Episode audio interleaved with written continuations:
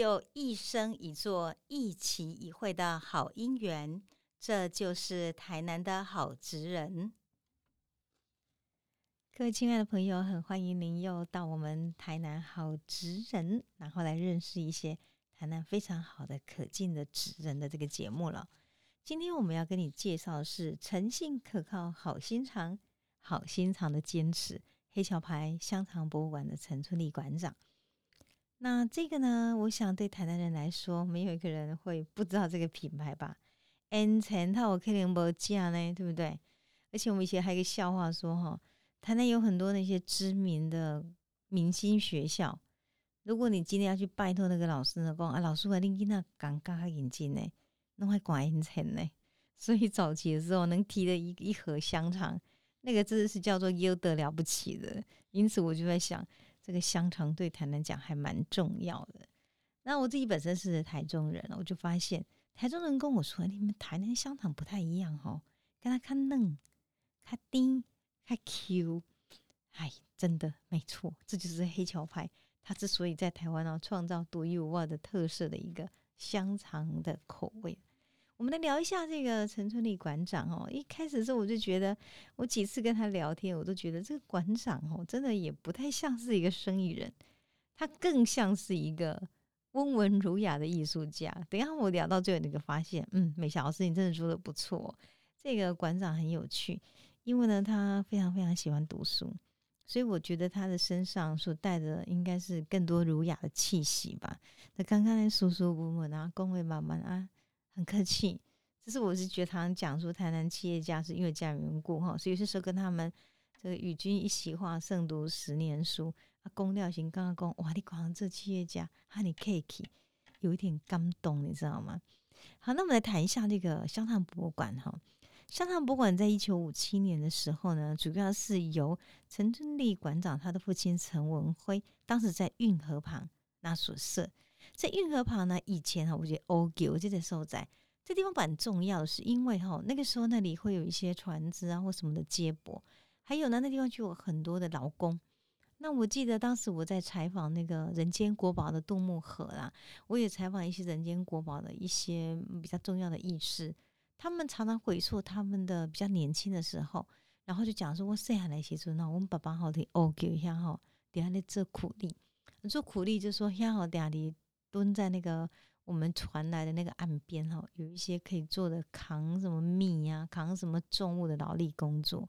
所以就因为嘉云故在运河旁边的五桥，事实上是聚集着很多市集呀、人力呀，或是一些生意的机会。那么当时的陈文辉呢，其实在这个地方呢，他是先成立一个木是钢底，我直接搭就是一个摊位。然后后来这个摊位呢，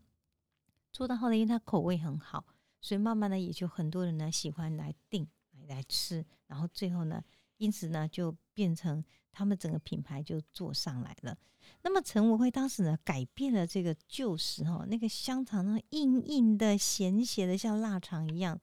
他觉得香肠为什么不能够是 Q Q 嫩嫩这样子？所以他就把它改变了口味，让它今天稍微一点偏甜，谈谈口味，肉质很软多汁。所以因为这样缘故呢，香肠呢。因此能够水煮，能够火烤，所以因此在整个过年过节的配菜中，它就变成主角，而不是以前说哇两三片干干瘪瘪的，然后呢就是变成一个配料一样。所以因为这样缘故呢，当时的这个陈文辉呢，因此就打出了品牌。你认真在看陈文辉当时在第一代创业的时候，你不禁会对我们老一辈哈这些人，其实你会有非常非常多的一个敬佩，因为陈文辉当时呢。他出来做这个香肠的，还有这个摆这个楼冰大的时候，是他就十三岁，一方面打零工，一方面学做鱼丸小吃，然后呢，他觉得嗯，这也不是一个长久之计啊，不然就跑到人家肉品加工厂去学吧。各位知道当时他去哪里学吗？知美轩，没错，非常老的品牌。然后去那边学了以后呢，就开启他今天制作这种肉品工的一个天分跟热忱。退伍了以后呢，才开始慢慢由原来只是个摊位，然后最后变成它就是一个加工厂。然后呢，在萨卡利巴开店。那因为为了要标示说，啊，这香肠都会来的，我给我还得收在，陈文辉，所以乌桥这两个字呢，一直在成为他们的一个品牌。陈春丽回忆说：“哈，他事实上在一九六五年的时候是在黑桥牌海安路的本店出生的，传到我们这一代，应该以家族来讲，应该是第五代。然后小时候呢，家里的前面哈是店，后面呢是厂，厂就是工作的场合嘛，哈。他说他每天哦，在店里面看到几千斤的猪肉，能够行李一呢，哈。”每套生起来，生来都是爱去饿的对嘛哈，所以剩下的时人店面店面前呢，要帮忙收钱啊、叫卖啊、装礼盒、装香肠。那如果呢后面呢工作很紧凑了，人手不够，要到后面去么帮忙切肉啊、撕肉丝啊、整理那个肠衣呀，就是包香肠那个肠衣。所以这些是属于他当时小时候的生活日常。当年其实呢，就在这样的一个地方，就是他们海岸路的本店附近哈。世上是有名的商圈呢，萨克利巴、成衣的批发、布庄、戏院，还有当时非常有名的陇西戏院、王冠百货都在这里，所以俨然是一个三教九流的一个商圈。所以我觉得那样子一个很长明、很庶民的生活，也是整个浓度非常高的一个生活丰富的样态，变成陈春丽呢，她其实在早期的时候浓得化不开的情感。所以陈春丽呢，后来也会慢慢去谈到为什么会接这个黑桥牌。我想第一个原因是因为他说的，我从小进在黑桥牌这个店里面长大，对我来讲，这家店、这家公司、这些员工就是家，就是家人，所以有手足相亲的情感。所以后来他虽然去读的是文藻的西班牙语系，为什么读西班牙语系呢？因为当时呢。国家拓展中美洲的外交，退伍后他一心向往呢欧美文化，出国念书，又由于艺术呢那种非常浪漫的空间的时候，学校都先请好了，结果他的哥哥说他不继承家业，那他心中就想，爸爸妈妈年纪这么大了，怎么办呢？不然就先帮忙一下下好了。没有想到这一帮忙就是二十几年。陈春丽的个性很稳重、贴心，我觉得他是一个很温和的人。他这样讲，他说：“我会接家业，不是因为我想接家业，而可能是宿命吧。命运选择了他为家业来尽力，所以他认为我必须要扮演一个非常好的中继者。为什么？事业是父亲创的，我在中间继承他之后，不要把这个招牌给砸了。”让他可以发扬光大，然后呢，把这个事业传给后人，因为这是我们家族的品牌。所以在陈文辉呢，他严格的一个培育之下，当时呢，陈春丽以员工身份报道。您要知道，能够讨给人家哈，其实台南的企业在养成自己的孩子具有一个企业管理者的时候，那是我们讲说被惊干呐。各位知道什么叫惊干吗？你。儿子，你舍不得让他学啊，他就不成才。所以呢，每家刚你知道，他就开始呢，第一天先做香肠填充员，灌香肠、炒肉松、烤肉，一步一步来。所以因此呢，他从专员，然后到副理、总副总经理，他才真正的接棒，整整蹲了二十年的马步，然后呢，才成为 CEO。我想这里呢，也是我们在采访他的时候，其实非常感动，因为他想了非常多。他在最基础的时候呢，是如何开始做起？我觉得每个事业的成功，必须要有酷的 lucky，你愿意好好做的一个心情跟心态，因此你才能够有非常敏锐的一个能量，去第一个了解你整个企业的体系，了解你整业的做法，然后甚至于最后能够有敏锐的观察，做最准确的布局。比如说，陈春丽讲到他的父亲就是一个很有生意头脑的。他在台南成立了一个公司之后，在一九七四年开第二家分店，他就直接打到台湾最核心的台北汉口街，因为他认为只有在台南生意的窗口是不够的，所以黑小牌要打到全台湾，要先从最核心的地段汉口街开始打。然后第三家店选在哪里呢？高雄的盐城，因为当时呢是有很多的进口，很多的商业在那里，所以因为这样故，北中南都选择大都会区。他认为这样才可以使得黑桥牌能够建立全国品牌。事实上，在一九七九年的时候，黑桥牌是台湾第一个引进德国自动化生产设备的肉品，他们就进一步的呢完成了一个非常好的生产线。这个生产线使他们可以大量量量产，因此呢，陈春丽继承父亲的事业，就把这样量产的能力，还有最好的设备中所制造出来的好产品，进军百货公司、超市、量贩店。所以，因为这样缘故呢，使得他们今天在这么样的组织化、制度化、资讯化、专业管理的一路的企业的经营之下，他就能够有一个更好的永续的发展。陈春丽呢，在接手父亲的事业之后，他做了几个策略。第一个是改变通路，他不会固守直营店，所以超市、量贩、超商是他觉得蛮重要的通路。第二个是翻新品牌，那么从卫生跟安全跟形象包装，透过今天的 HACCP 的国际食品安全管制认证，取得外销的通行资格。因为这样缘故呢，让他的品牌更具有。国际的品牌的竞争的形象，接着对于食品、人文历史、文创的元素，它也错透过一个比较更现代化、跟年轻化的意象，让它翻转前进。也就是说，吃香肠不是老 Coco 的事情，它可以更年轻化。那么，我觉得最重要一点是，它透过几千家的超市通路，哈，近距离接触的消费者，因此它可以强调，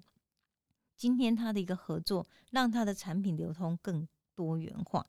然后呢，在这样的一个数据分析之下，它就可以建立品牌。今天呢，它整个这个行销的系统，然后呢，建立一个品牌的信念度。像目前哈，这个黑桥牌的香肠、火腿、培根、德国香肠，是台湾肉品市场市占率第一名的。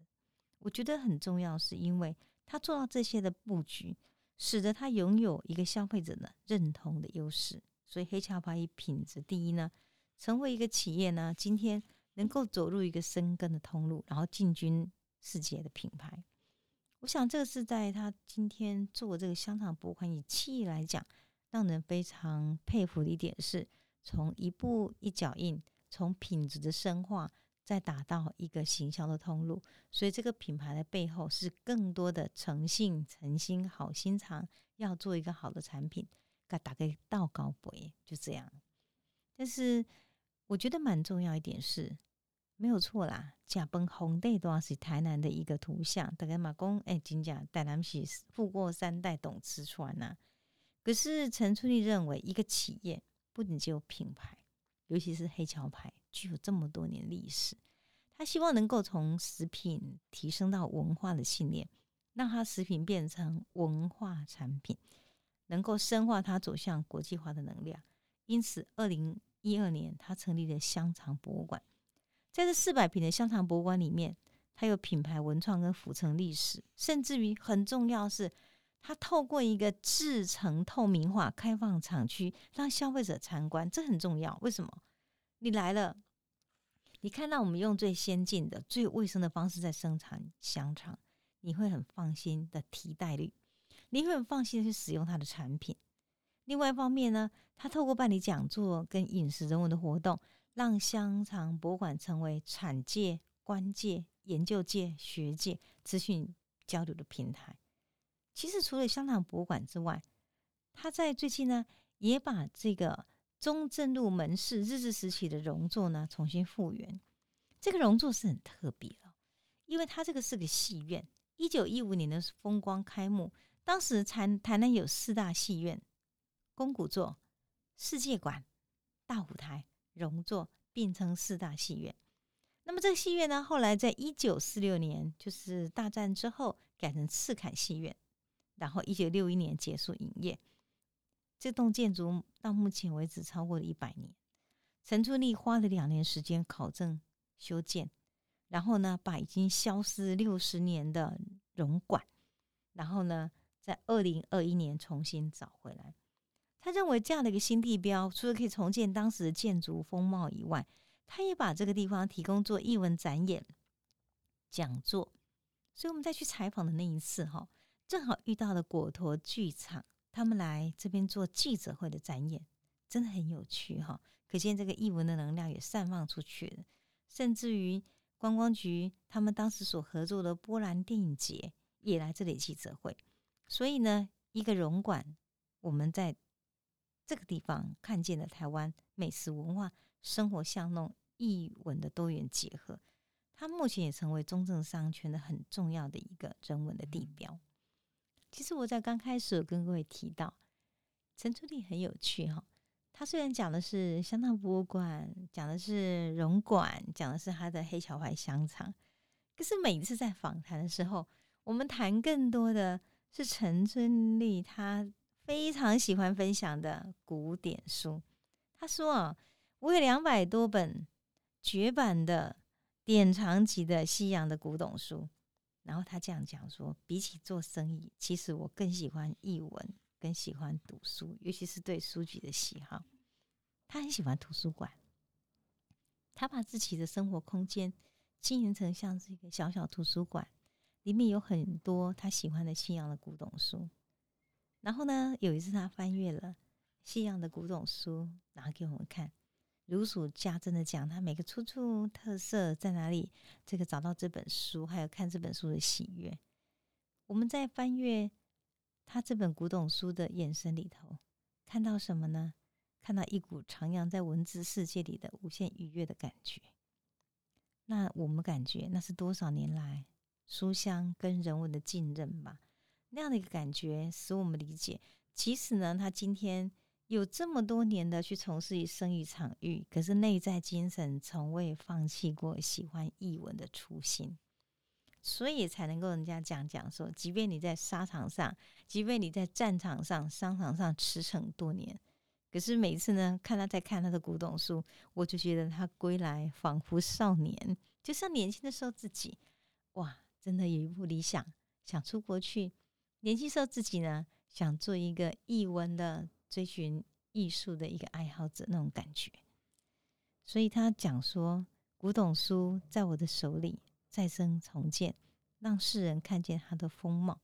就如同香堂博物馆一样。我因为感恩而继承家业，可我始终认为自己是一个中继者的角色，